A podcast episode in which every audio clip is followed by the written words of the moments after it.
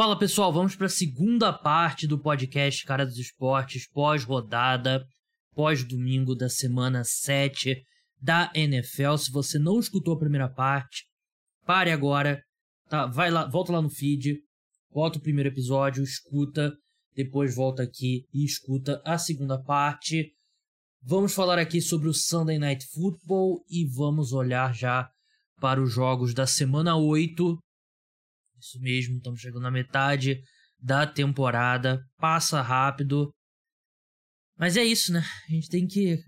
Cada semana tem que valorizar aqui a NFL, mesmo no meio de toda essa discussão. Ah, a temporada não tá boa, não sei o que.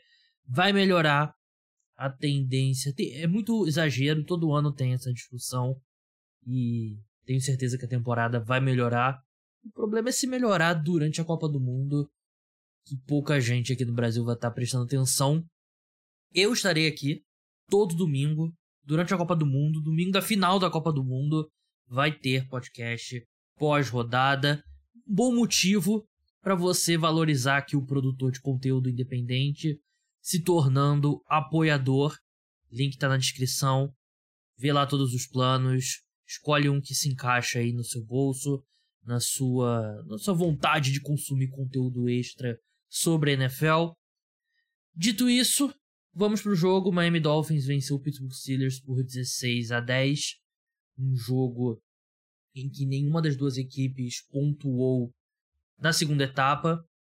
As duas equipes lidando ali com alguns desfalques na secundária.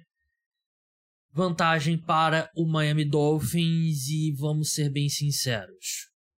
A diferença entre os dois quarterbacks no jogo de desse domingo à noite, domingo, madrugada de domingo para para segunda-feira, é que os defensive backs reservas e alguns reservas do Miami Dolphins tiveram mãos melhores do que os defensive backs dos Steelers. O Tua lançou, ele basicamente lançou quatro interceptações.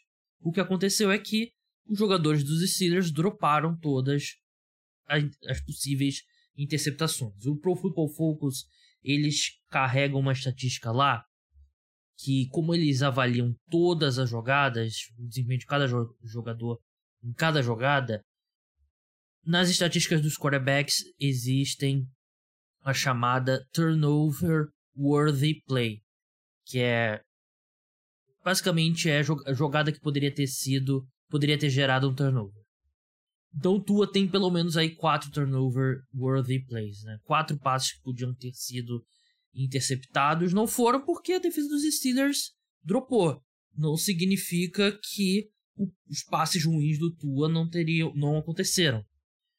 E aí você olha para os números dele, 21 de 35 para 261 jardas, um touchdown, nenhuma interceptação, 7,5 jardas por tentativa. Parece legal, né?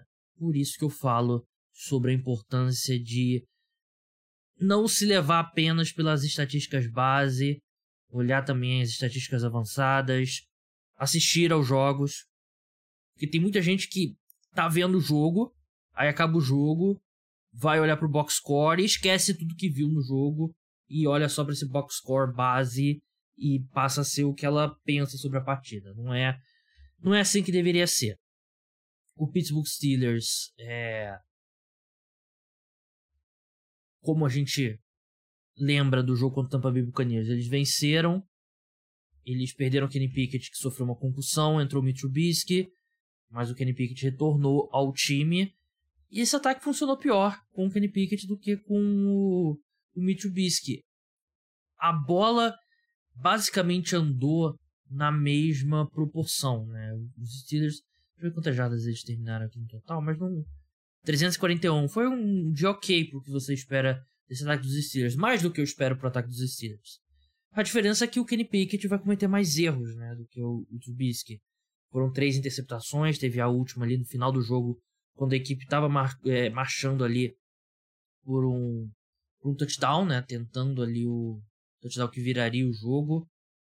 No drive anterior, ele tinha lançado outra interceptação, né, então nos dois drives finais da partida, ele lançou duas interceptações que custaram aí a equipe a possibilidade de, de tentar virar o jogo, né? Empatar não, porque tava perdendo 6 pontos, faz touchdown, mais o extra point, 17 a 16 ganha a partida. Mas, não, assim, foi um jogo competitivo. Bom, né? Porque a gente não vem tendo. A gente vem tendo jogos de baixo nível técnico, com baixa pontuação e pouco competitivos. Esse jogo foi baixo nível técnico, foi baixa pontuação, mas pelo menos foi competitivo. A gente teve uma sequência ali no segundo tempo, foram 1, 2, 3, 4, 5, 6, 7, 8 punts seguidos. Que duro. Foi dureza e que os dois ataques estavam funcionando no primeiro tempo, né? No segundo tempo, que realmente foi tudo por água abaixo. Não gostei da atuação do Tua, como eu falei sobre os passes dele que poderiam ter sido interceptados e claro, o primeiro jogo dele voltando de concussão e assim, ele não estava nem um pouco preocupado em se proteger. Duas vezes ele foi, ao invés de ir para o slide, né, que é quando o quarterback ele desliza no campo ali com a perna, como se fosse dar um carrinho, porque dessa forma, a partir do momento que ele começa a dar o slide, ele não pode ser tocado pela defesa, se não é falta. Ele vai com a cabeça primeiro ali para tentar conquistar uma jarda extra e tal, mas é a cabeça dele que tem sido o problema, né, no, nas últimas no, na temporada, né? Foram as duas concussões que ele sofreu. Deveria se proteger um pouco melhor, mas não não gostei do que eu vi. Não foi o Tua que estava em campo antes da dessa ausência aí pelas concussões. E do lado do Pittsburgh Steelers é um time que tem muitos problemas no ataque. É, a gente viu os jogadores. Eles têm um bom corpo de recebedores, né? O Chase Claypool, Deontay Johnson, George Pickens são bons wide receivers. O Pat Fryermuth é um bom tight end. A linha ofensiva tem problemas e na posição de quarterback a equipe tem problemas.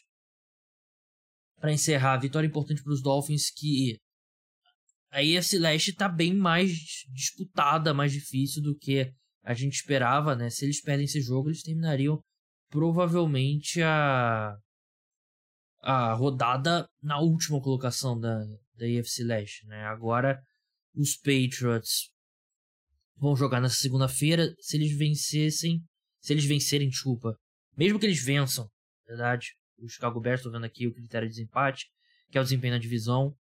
Mesmo que eles vençam os Bears, eles não ultrapassam o Miami Dolphins. Então, fica o Buffalo Bills em primeiro com 5 e 1, New York Jets 5 e 2, Miami Dolphins 4 e 3 e o Patriots se perder, claro, fica em último, 3 e 4. Se ganhar, fica 4 e 3, empatado com os Dolphins, mas perde no critério de, desempate, é, de desempate que é o, a campanha na divisão.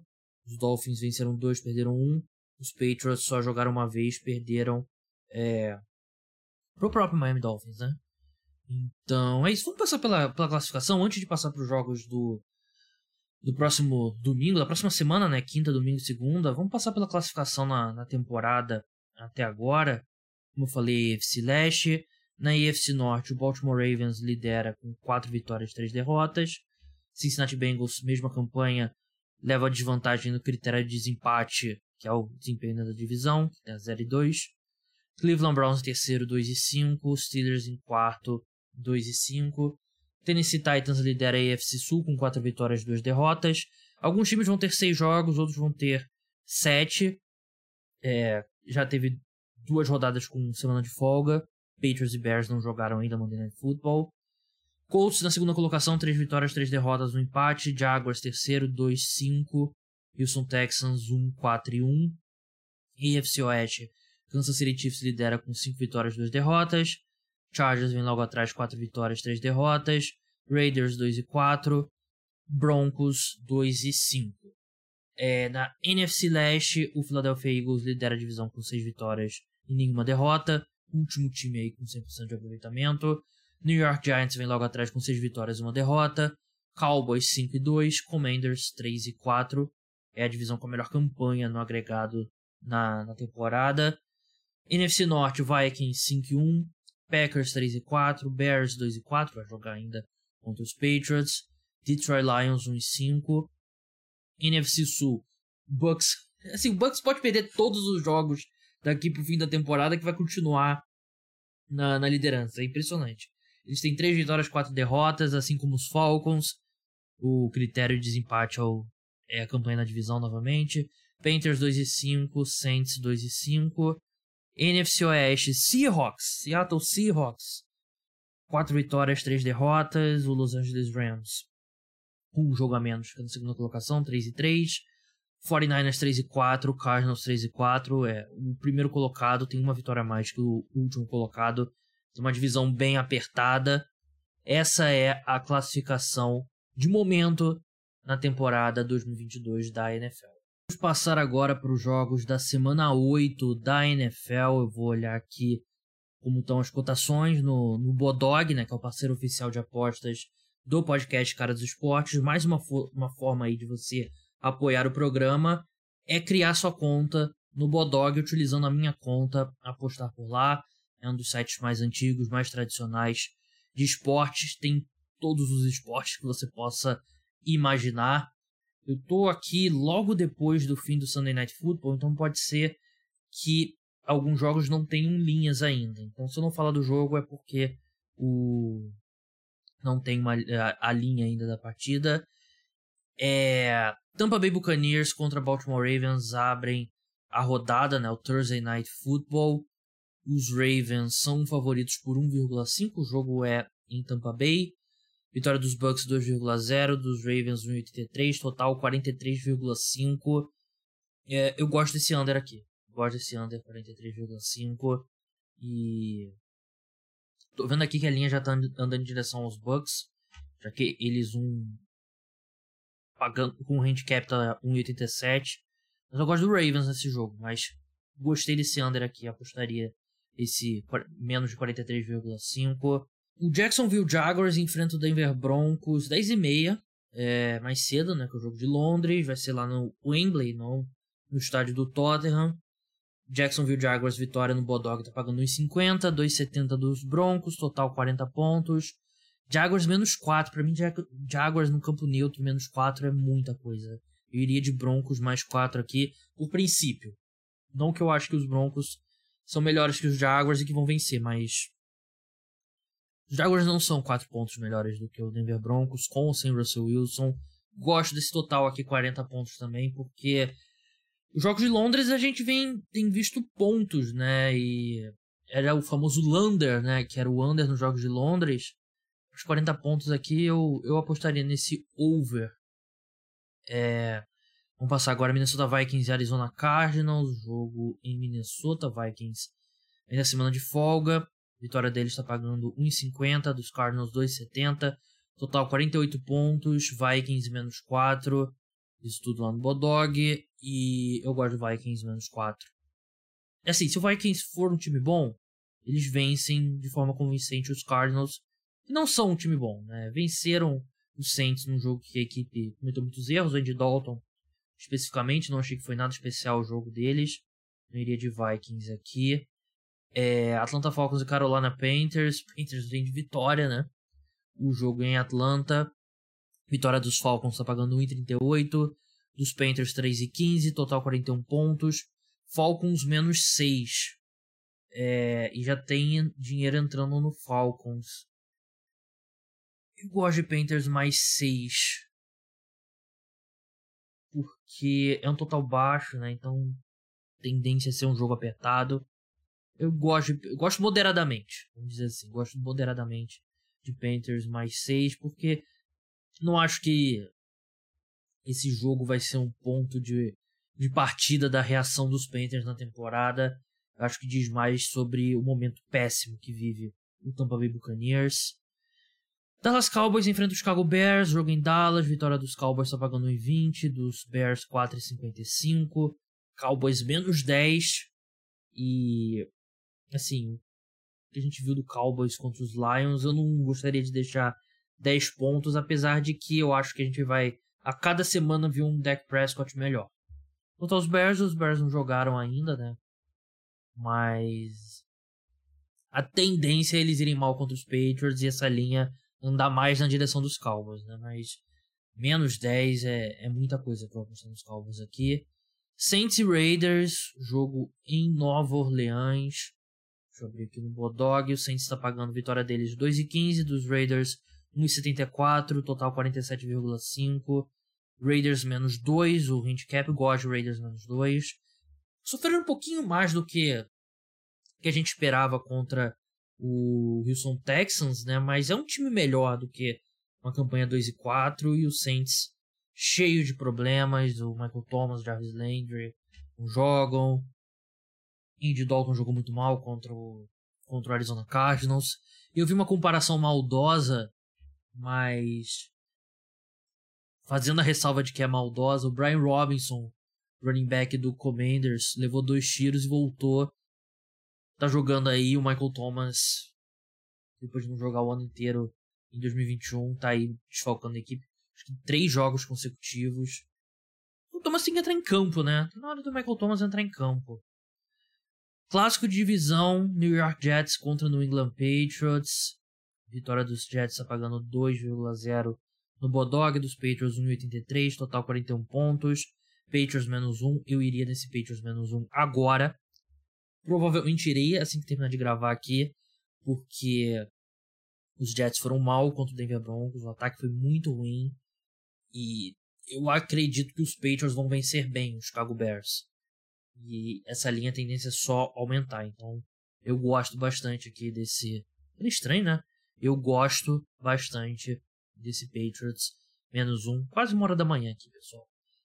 É, Houston Texans contra Tennessee Titans. É, assim, só tem jogo equilibrado na AFC Sul. Porque não tem nenhum grande time. Dito isso, Titans é, é um time melhor que os Texans. Jogo em Houston. Vitória dos Texans está pagando 2,65 dos Titans 1,51, total 41,5, Titans menos 4. É... Vitória direta dos Titans eu gosto, 1,51, de repente combinar com outros jogos, mas menos 4, aí eu já acho que é salgado muito ponto para um time dos Titans, que eu não confio quase nada. Seattle Seahawks contra New York Giants, o Gabriel versus Rodrigo Ball, jogo em Seattle, vitória do Seahawks está pagando 1,71. Dos Giants 2,20, total 46,5. Seahawks menos 2,5. É, esse menos 2,5 é o, eu já expliquei aqui, né? O, as casas de aposta determinam que tem uma, um ponto de partida para a vantagem do time da casa, né? E antigamente eram três pontos e caiu nos últimos anos, né? Começou com ano da Covid, mas ela não voltou ao patamar inicial e agora tem sido basicamente 2,5. Então, 2,5 aqui diz que as casas de aposta, no caso o Bodog, vê o Seahawks e Giants como times equivalentes. Eu acho o Seahawks melhor, tem um ataque mais talentoso. A questão do DK Metcalf importa. Se for confirmado que ele não joga, a tendência é essa linha cair e andar em favor dos Giants. Mas em Seattle, eu iria aqui de Seahawks menos 2,5. Gosto de vitória direta do Seahawks também por 1,71. Combinar vitória do Seahawks 1,71 com vitória dos Titans 1,53. Quanto que dá? Deixa eu ver aqui. 1,71, 1,51. A combinada dá 2,59. Não é ruim não. Acho interessante. Apesar de não ser muito fã de combinada não. Rams e 49ers, é, famoso Sean McVay contra Kyle Shanahan, jogo em Los Angeles, mas os 49ers são favoritos, vitória dos Rams tá pagando 2,10, dos 49ers 1,77, total 41 pontos, 49ers menos 2. Não jogaram bem contra o Kansas City Chiefs, mas o Kansas City Chiefs tá, tá nem assim, outro patamar, tá dois patamares acima do, do 49ers. Parece que os Rams tentaram, e eu ouvi isso de pessoas que Rams. Eu ouvi de pessoas que eu conheço conversando que os finalistas pelo Christian McCaffrey eram Rams e Bills, que era uma disputa entre os dois. E aí, aos 45 do segundo tempo, o 49ers chegou e conseguiu roubar o Christian McCaffrey. Roubar não, porque eles foram roubados. Conseguiram ser roubados pelo Carolina Panthers. Então tem mais essa questão. O Kyle Shanahan, o que dizem é que ele ficou puto quando os Rams conseguiram a troca pelo Stafford, porque ele queria o Stafford. Então tem esse ingrediente aí, além de toda a história dos confrontos McVeigh e Shanahan. É... Eu gosto de 49ers menos 2 aqui. Esse time dos Rams, assim, tem que apostar que eles vão se encontrar depois do bye, né? Que usaram um período aí sem sem jogar para melhorar, mas eu acho que não tem muitas respostas para um problema estrutural do elenco da equipe. Colts e Commanders, jogo é eu ia falar Washington, mas é Indianapolis. Vitória dos Colts pagando 1,50, do Commanders 2,70, total 41,5. Colts menos 4, não faço ideia como isso aqui é Colts menos 4. Commanders acabaram de vencer o, os Packers, os Colts perderam pro, pro Titans. Parece uma armadilha aqui. Parece uma armadilha. Eu iria de Commanders mais 4 aqui, mas esteja ciente de que isso é uma armadilha. O famoso It's a Trap do. Return Jedi, né? Jedi. Buffalo Bills e Green Bay Packers. Que Deus tenha dó do Green Bay Packers, porque Josh Allen não terá. Vitória dos Bills pagando 1,20. Jogo em Buffalo. Dos Packers 4,60. Total desse jogo 47,5. Meu Deus. O grande Green Bay Packers de Aaron Rodgers são underdogs por 11 pontos. Buffalo Bills menos 11. E eu não consigo ver nenhuma outra aposta aqui que não seja Bills menos 11. E eu acho que eles cobrem, não ficaria nem tão. Assim, claro que Packers é o Aaron Rodgers, podem fazer um jogo duro. Mas eu. Eu gosto desse Bills menos 11 aqui. Eu gosto. Não ficaria surpreso se aumentasse. Mas eu gosto dessa linha aqui. É, de repente você pode até descer um pouco. Custar um, sei lá, um Bills. Você pode reduzir aqui. Você pode comprar pontos, como o Dog fala. Pode comprar um ponto e meio. Bills menos 9,5. 1,71 eu gosto bastante também. Para encerrar o Monday Night Football, Cleveland Browns e Cincinnati Bengals. Jogo em Cleveland. Vitória dos Browns pagando 2,40. Dos Bengals 1,60. Bengals menos 3. Bengals jogou muito bem contra os Falcons, né? A defesa dos Browns é, é bem suspeita. Foram bem agressivos contra o Lamar Jackson. Vamos ver se eles repetem a dose contra o Joe Burrow. Mas eu gosto de Bengals menos 3 aqui. Então é isso, pessoal. Segunda parte chega ao fim. Muito obrigado a todos que escutaram. O podcast volta terça-feira com um programa de debate, análise do Monday Football. Então até lá. Tchau.